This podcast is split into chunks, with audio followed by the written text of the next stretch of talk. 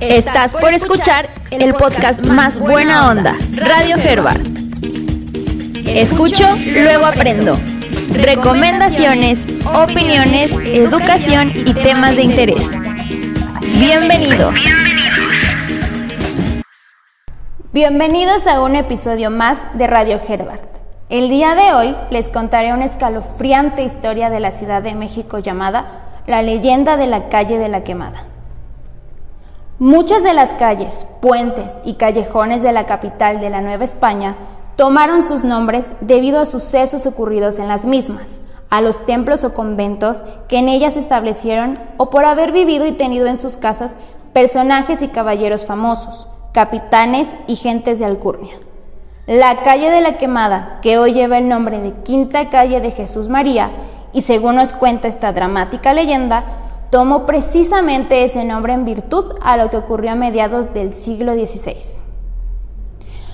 Cuéntase que en esos días regía los destinos de la Nueva España don Luis de Velasco I, que vino a reemplazar al virrey don Antonio de Mendoza, enviado al Perú con el mismo cargo. Por esa misma fecha vivían en una amplia y fabricada casona don Gonzalo Espinosa de Guevara con su hija Beatriz ambos españoles llegados de la villa de Illescas, trayendo una gran fortuna que el caballero hispano acrecentó aquí con negocios, minas y encomiendas. Y dices en viejas crónicas desleídas por los siglos que si grande era la riqueza de don Gonzalo, mucho mayor era la hermosura de su hija. Veinte años de edad, cuerpo de graciosas formas, ojos glaucos, rostro hermoso y de una blancura de azucena, enmarcado en abundante y sedosa cabellera bruna que le caía por los hombros y formaba una cascada hasta la espalda de fina curvadura. Asegurábase en ese entonces que su grandiosa hermosura corría pareja con su alma, toda bondad y toda dulzura, pues gustaba de amparar a los enfermos, curar a los apestados y socorrer a los humildes por los cuales llegó a despojarse de sus valiosas joyas en plena calle para dejarlas en esas manos temblorosas y cloróticas. Con todas estas cualidades de belleza, alma generosa y noble cuna, a lo cual se sumaba la inmensa fortuna de su padre, lógico es pensar que no le faltaron galanes que comenzaron a requerirla en amores, para posteriormente solicitarla como esposa.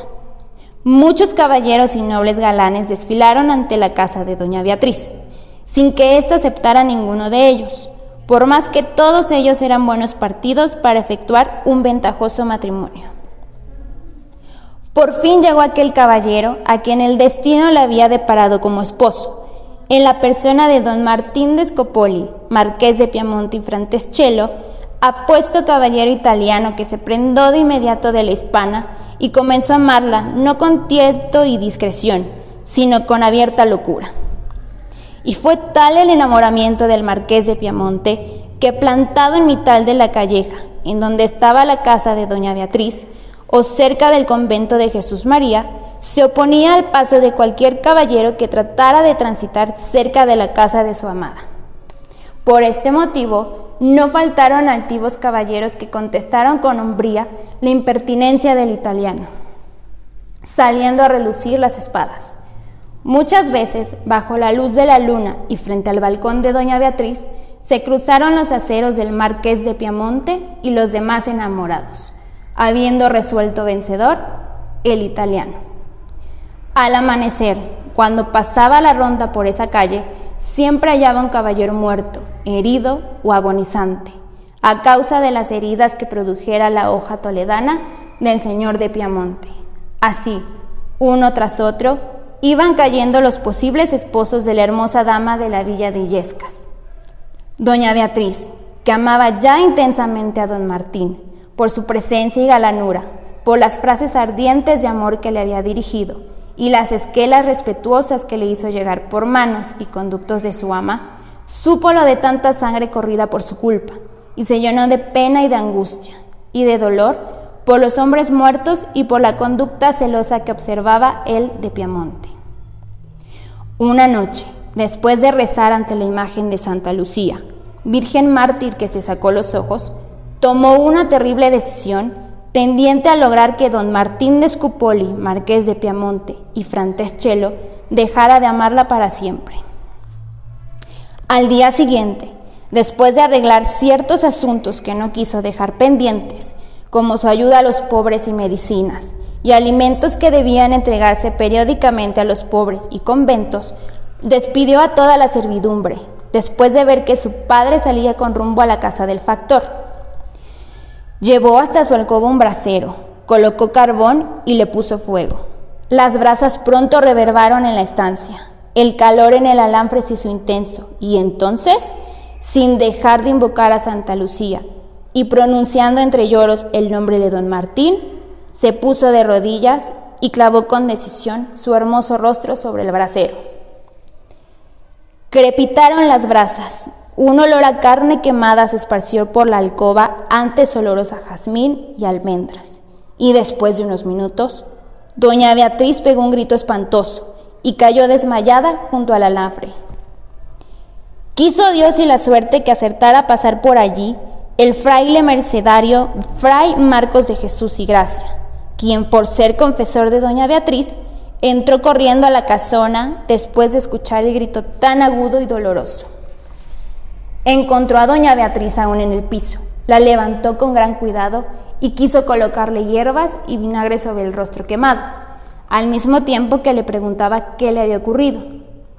Y doña Beatriz, que no mentía, y menos a Fray Marcos de Jesús y Gracia, que era su confesor, le explicó los motivos que tuvo para llevar al cabo tan horrendo castigo terminando por decirle al mercedario que esperaba que ya con el rostro horrible don Martín de Piamonte no la celaría, dejaría de amarla, los duelos en la calleja terminarían para siempre.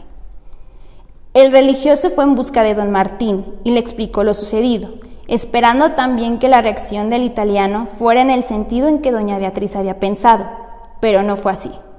El caballero italiano se fue deprisa a la casa de doña Beatriz, su amada, a quien halló sentada en un sillón sobre un cojín de terciopelo carmesí, su rostro cubierto con un velo negro que ya estaba manchado de sangre y carne negra.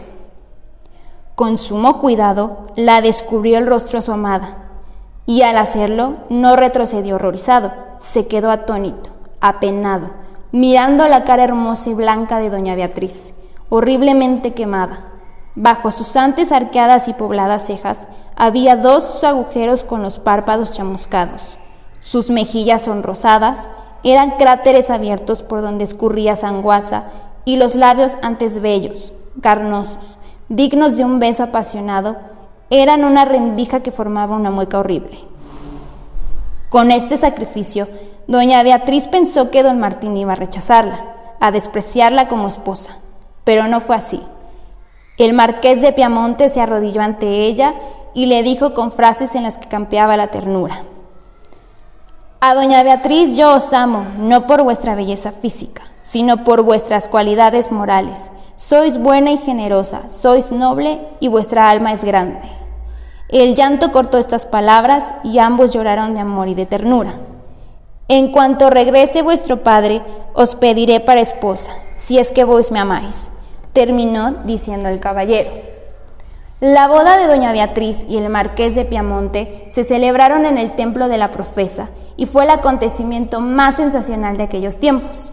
Don Gonzalo de Espinosa y Guevara gastó gran fortuna en los festejos y por su parte el marqués de Piamonte regaló a la novia vestidos, alhajas y mobiliarios traídos desde Italia.